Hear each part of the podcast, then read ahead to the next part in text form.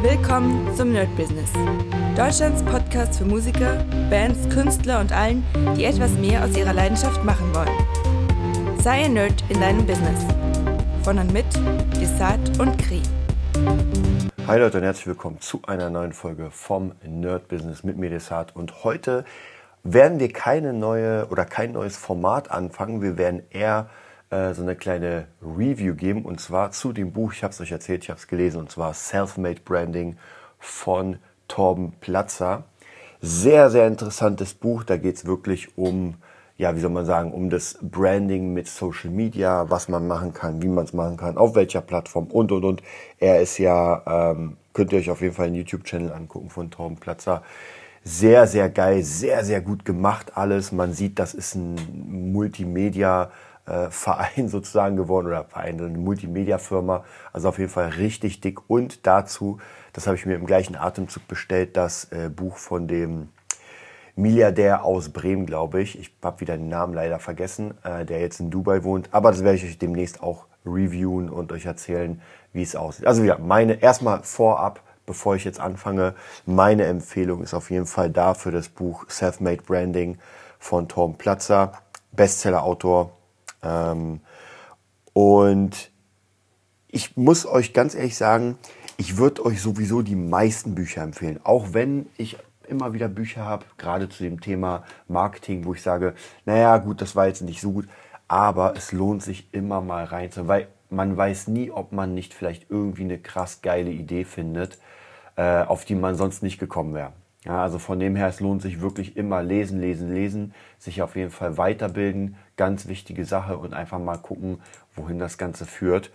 Und ja, wollen wir ganz kurz mal durchgehen. Ich würde sagen, ich gehe kurz mal das Inhaltsverzeichnis durch und werde euch so ein bisschen über die ganzen Punkte was erzählen, ähm, was ich hier rausgenommen habe aus dem Ganzen.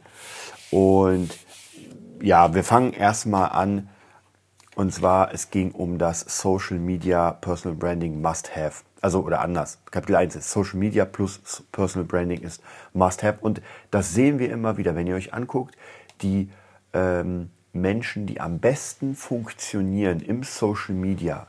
Und das ist immer so eine Sache, das muss man erstmal machen, weil es gar nicht so leicht ist. Deswegen haben Firmen tendenziell weniger Chancen, ähm, im, in diesem großen Social-Media-Markt, weil die Leute wollen Persönlichkeit sehen. Also gerade die YouTube-Influencer und sowas, die ihr seht, das sind ja Persönlichkeiten, das sind ja Menschen mit einem Gesicht, dem man gerne folgt. Und Firmen haben sowas meistens nicht, wenn man zum Beispiel einen Coca-Cola-Kanal hat, habe ich mir jetzt gar nicht angeguckt, aber oft ist es halt eine Firma, klar, man kennt Coca-Cola, aber das war sozusagen die, das Oldschool-Ding und jetzt ist, glaube ich, geht es nach vorne zu dem Thema Personal Branding, das heißt praktisch die, die Einzelmenschen ähm, werden viel mehr Leute erreichen als jetzt eine, ich sag mal ganz extrem, eine gesichtslose Firma. Und jetzt ist natürlich die Frage, so, was bedeutet das erstmal für uns? Es gibt, ähm, ich sag mal, eine gute Nachricht und eine nicht so gute Nachricht. Und zwar, wir fangen mal mit der nicht so guten an. Die nicht so gute ist, wenn jemand sich nicht gerne zeigt, er scheu ist, wird das schwierig, ein Personal Brand zu bauen oder schwieriger. Es geht trotzdem, aber es ist schon ein bisschen schwieriger, wenn man halt nicht gerne vor der Kamera redet, wenn man halt nicht vor der Kamera steht, also gar nicht sein Gesicht zeigt. Und wir sehen ja bei YouTube äh, sogar Anwaltskanzleien wie Solmecke und äh, weiß nicht, wie die heißen Partner kennt wahrscheinlich jeder von, von euch, der YouTube-Anwalt. Und der zeigt sich natürlich vorne. Also praktisch sein System ist, der hat eine Anwaltskanzlei, wahrscheinlich mit ein paar anderen, und hat einen YouTube-Channel eröffnet, in dem er regelmäßig Informationen zu, sage ich mal, Gerichts- oder juristischen Angelegenheiten sagt und auch sehr interessante Sachen. Also natürlich geht er schon mit den Trends. Das heißt, der Influencer hat den anderen verklagt und jetzt nimmt er diesen Fall und guckt, okay, was könnte passieren. Was natürlich interessant ist, weil man schlägt zwei Fliegen mit einer Klappe, man hat Content und man hat sofort so eine Art Trending-Content, weil man darauf eingehen kann. Und das ist natürlich gar nicht so easy, das für uns zu finden, je nachdem, in welchem Bereich man ist, kann man versuchen, so ein bisschen zu gucken, wie kann ich das, was ich mache, mit dem Namen verbinden, ähm, den ich jetzt gerade irgendwie äh, also der, der gerade irgendwie trendy ist. Ja. Das bedarf auf jeden Fall einfach viel Arbeit. Also wir brauchen uns da auch gar nicht irgendwie in eine Illusion äh, begeben, wo wir sagen, naja, das wird relativ zügig und das geht, weil das ist, wird leider nicht funktionieren. Das ist alles wirklich harte Arbeit. Dafür ist aber der Lohn für das Ganze und ich kann euch nur sagen, ähm, mein, ähm, ja, mein Lohn damals war wirklich, äh, als ich meinen YouTube-Channel hatte, relativ groß. Ist auch noch heute zehre ich ab und zu von diesen ganzen Sachen. Auch jetzt hier beim Podcast, der jetzt einfach knapp sieben Jahre da ist und ich Leuten, die ich fürs Interview will oder mit denen ich irgendwie arbeiten will, sagen kann, ey, ich habe hier einen sieben Jahre alten Podcast, der einfach schon äh, über 1,5 Millionen Hörer oder Views oder wie man es nennt, hat. Ähm, und das bringt auf jeden Fall eine ganze Menge. Ja, hier haben wir nochmal die andere Sache. Ähm, und zwar, dass der, der Vorteil, oder nee, sagen wir mal so, wir haben ja die Nachteile gesagt, wenn man sich nicht zeigen will. Aber bei einem Podcast ist es so, da muss man sich ja nicht unbedingt zeigen, sondern man könnte einfach nur reden. Ja, das heißt praktisch ist so ein bisschen, weiß ich, neutraler könnte man sagen. Und kommen wir jetzt mal zu den Vorteilen. Wenn man sich denn gerne zeigt, dann glaube ich, kann man relativ schnell aufsteigen. Denn wie wir sehen, sind diese ganzen Influencer sind ja Menschen und jeder hat etwas Besonderes sozusagen daran. Das heißt, äh, Bibis Beauty Palace, ja, ich kenne die ganzen nicht, aber zum Beispiel auch der äh, dunkle Parabelritter und so. So jeder hat sein krasses Thema und ähm, ist genau auf dem, auf der Sache. Und wenn man jetzt Lust hat, in seinem Bereich über sein Thema zu quatschen, was ich sowieso von ausgehe. Also jeder, der irgendwie das gerne macht, sollte das, äh, sollte gerne darüber quatschen über sein Thema der könnte einen YouTube-Channel aufmachen. Natürlich, wie gesagt, ist auch Arbeit mit Kamera, mit Schnitt und, und, und. Aber trotzdem kann man relativ zügig sich ein paar Themen nehmen und sagen, okay, darüber rede ich jetzt mit den Leuten und gucke mal, ähm, ja, in welche Richtung es geht. Also praktisch, ob ich irgendwie Leute erreiche. Und es war mal leichter, gar keine Frage. Heutzutage habe ich das Gefühl, ist das schon viel, viel schwerer, weil einfach unglaublich viel schon draußen ist. Ja, es gibt einfach fast in jedem Bereich, also sogar wenn man einen neuen Bereich aufmacht, muss man erstmal sowieso seine Community finden. Da gibt es auch zig Wege, das so ein bisschen, äh, ich, ich sag mal, keine direkte Abkürzung, aber es einfach leichter zu machen. Ja. Und gerade wenn ihr, nehmen wir mal an, ihr hättet das Geld und hättet ein komplettes Schnittteam und würdet jeden zweiten Tag irgendwie was rausbringen auf YouTube oder äh, TikTok oder Insta. Ich glaube, umso professioneller das natürlich aussieht, umso mehr Leute würden euch dann folgen. Ja, bei mir ist es jetzt in meinem ähm, Producing-Sachen ist es so, dass ich komplette Tutorials mache, also praktisch Streams. Ich streame auch mittlerweile über Instagram, also heißt praktisch, ich mache einen Stream, Livestream bei YouTube. Der wird gleichzeitig über Instagram gestreamt, damit ich mit zwei Communities reden kann. Und aus diesem Ganzen werden dann noch Snippets rausgebaut, die bei TikTok raufkommen, die bei Insta. Also umso mehr man euren Namen hört. Mit gutem Content, gar keine Frage. Also wenn ihr Müll produziert, dann kann es auch funktionieren. Wobei man muss sagen, auch Müll, wenn er nicht unterhaltend ist, da werdet ihr auch nicht drauf, also weiterkommen. Wichtig ist, dass das schon einen Sinn hat. Okay, gehen wir kurz mal weiter. Äh, das war jetzt sozusagen der, der Anfang dieses Buches. Wahrscheinlich werde ich mich auch noch ein bisschen verquatschen in, in den nächsten paar Minuten, aber wir gucken mal weiter. Das zweite Kapitel im Irrgarten namens Social Media. Da geht es eigentlich darum, dass äh, die großen vier erklärt werden. Ich glaube, es war Instagram, äh, TikTok, YouTube und ich weiß gar nicht, ich glaube, Facebook war sogar noch drin. Also sind so die großen vier und alles andere, wie auch Pinterest und so weiter, gibt oder LinkedIn, Xing, gibt es auch, aber äh, das wurde hier jetzt nicht so sehr erwähnt, weil das einfach die großen vier sind. Und da muss man natürlich auch gucken, so wo sehe ich mich? Ja, ist auch eine ganz, ganz wichtige Sache, weil zum Beispiel ich mache oder ich habe angefangen, ähm, das ganze, das ganze TikTok-System mitzumachen, aber habe ganz schnell gemerkt, dass das für mich in, in, bestimmten Sachen überhaupt nicht funktioniert. Also gerade so in diesen äh, Beat-Producing-Sachen muss ich ganz ehrlich sagen, äh, ja, kann man machen, aber hat irgendwie niemanden begeistert, dass ich da irgendwie so Snippets von meinen Produktionen reinhaue. Ist auch gar kein Problem, dann lasse ich das erstmal weg. Man muss nicht überall mitspielen. Dafür zum Beispiel für Fabulensis haue ich da immer wieder Bilder rein und das, ähm, ja, das sieht schon ein bisschen anders aus. Also das funktioniert auf jeden Fall mehr. Deswegen da müsst ihr auch gucken, so was für euch funktioniert und was für euch nicht funktioniert, wo ihr Bock drauf habt und wo ihr überhaupt gar keinen Bock drauf habt. Dann kommen wir zum nächsten Kapitel 3, die Power von Branding. Und da wird einfach so ein bisschen erzählt, wie es damals gemacht wurde. Und wir kennen das ja, ich glaube, hier wurde Starbucks als Idee genommen.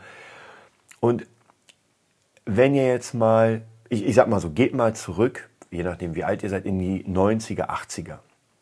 Äh, sagen wir eher 90er. Und stellt euch jetzt mal vor, ihr seid mit euren Eltern unterwegs, äh, keine Ahnung, mit dem Auto an die Ostsee oder in den Urlaub. Und es ist schon ein bisschen spät und ihr seid ja fast, fast da, aber langsam knurrt der Magen, ihr habt Hunger.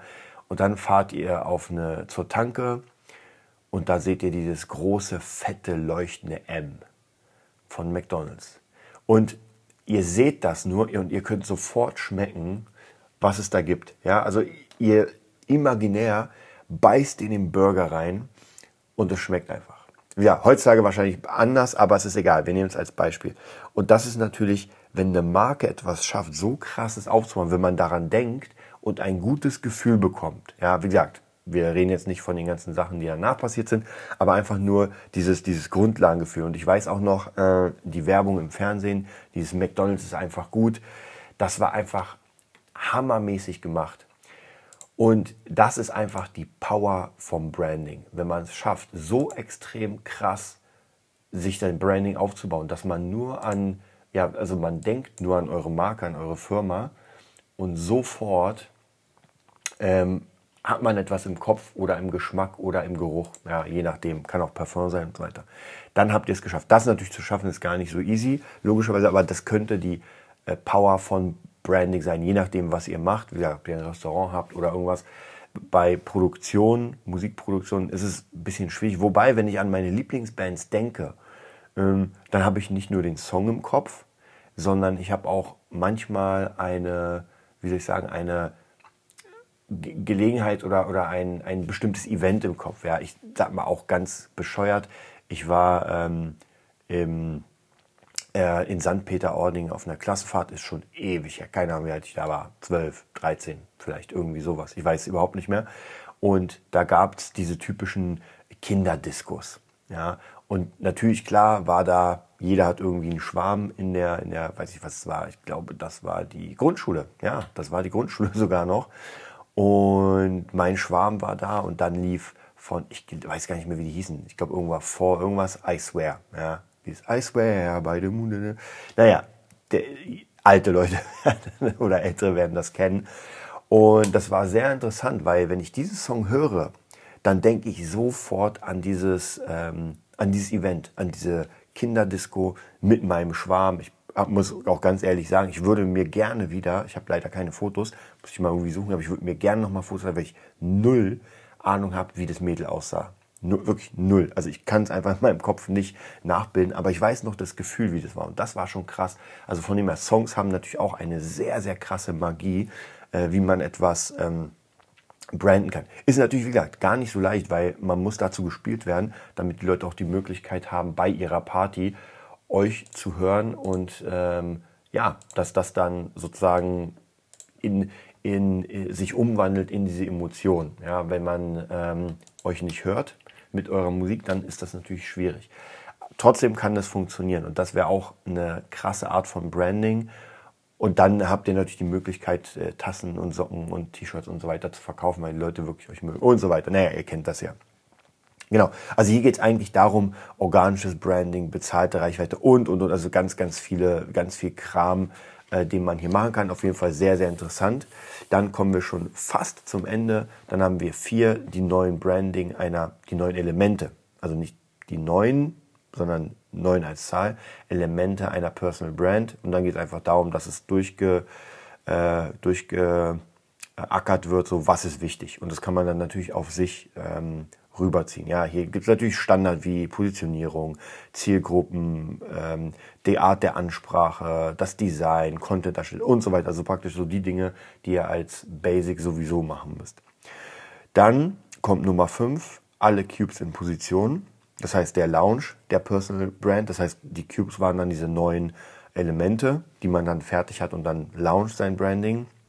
Und auch wenn ihr jetzt schon eins habt, es geht nicht darum, dass ihr euch komplett neu erfindet, sondern ihr könnt euer Brand jeden Tag relaunchen, denn wenn euch nicht mindestens eine Million Personen gesehen oder kennen, ist das halt im Internetzeitalter, ja, kann man sich immer wieder neu erfinden.